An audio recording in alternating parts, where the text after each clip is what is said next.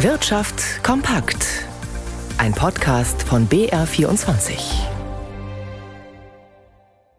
Im Studio Leonie Tim. Gestern kam bereits die Meldung, dass sich die bundesweite Inflation im Mai abgeschwächt hat. Für den Euroraum haben die Statistiker heute das Gleiche gemeldet. Die Teuerung ist auch hier gesunken auf 6,1 Prozent im Gegensatz zum April, in dem sie noch bei 7 Prozent lag. Und dass sich die Teuerung in Deutschland abgeschwächt hat, liegt vor allem an der Energiepreisbremse und dem 49-Euro-Ticket, urteilen die Statistiker. Lebensmittel allerdings haben sich im Mai im Durchschnitt immer noch um rund 15 Prozent verteuert im Vergleich zum Vorjahresmonat. Das bemerken natürlich auch Gastronomen, wie das traditionelle Schneider Bräuhaus im Münchner Tal.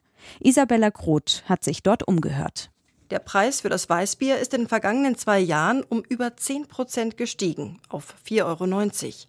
Nicht weit entfernt kostet eine halbe sogar schon über 6 Euro.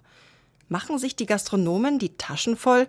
Das lässt Geschäftsführer Georg Schneider nicht gelten. Höhere Preise treffen uns an allen Stellen, von der Energie angefangen, von den Lebensmitteln, die wir hier einkaufen im Wirtshaus, aber auch bis zu den Löhnen, die unsere Mitarbeiterinnen und Mitarbeiter fordern und auch brauchen weil ja auch fürs Personal alles teurer wird. Aber sind die höheren Preise im Gastgewerbe wirklich gerechtfertigt? Joachim Ragnitz vom IFO-Institut hat untersucht, dass Unternehmen im Gastgewerbe ihre Preise deutlich stärker erhöht haben, als es allein durch steigende Preise bei Energie oder Agrarprodukten zu erwarten gewesen wäre. Die Unternehmen werden jetzt natürlich versuchen zu schauen, wie können wir unsere Gewinnmargen irgendwie verbessern und wegen der fehlenden Transparenz erhöhen die ihre Preise halt dann auch mal so, dass sie dort eben auch steigende Gewinne haben. Der Bayerische Hotel- und Gaststättenverband, die HUGA, hält dagegen.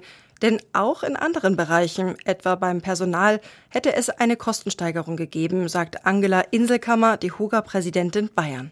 Wenn Sie Mitarbeiter gerne haben, dann mussten Sie schon gleich nach Corona viel mehr bezahlen als vorher.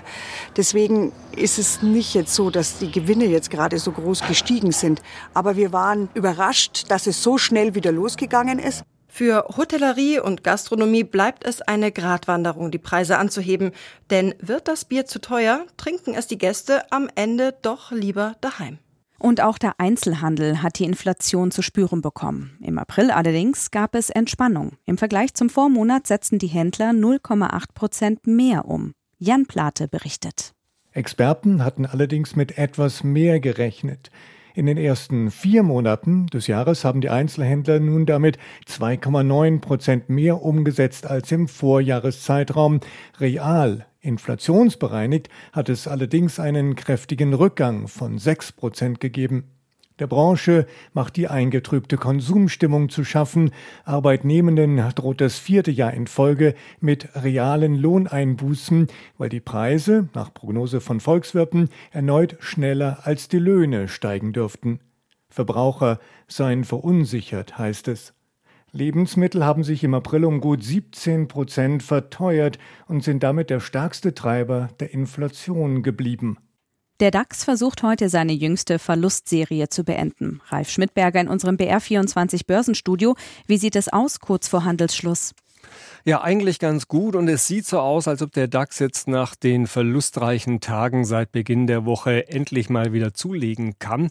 Im Moment sind wir rund 1% im Plus gegenüber gestern bei 15.813 Punkten. Auf die Woche gesehen sind das aber immer noch 200 Minuspunkte ungefähr. Aber auch in den USA, da hat so eine gewisse Delle gegeben, als die US-Amerikaner in den Handel gestartet sind in New York. Mittlerweile erholt sich da der Dow Jones, kann die Minuszeichen reduzieren. Im Moment nur noch ganz leicht im Minus der Dow Jones.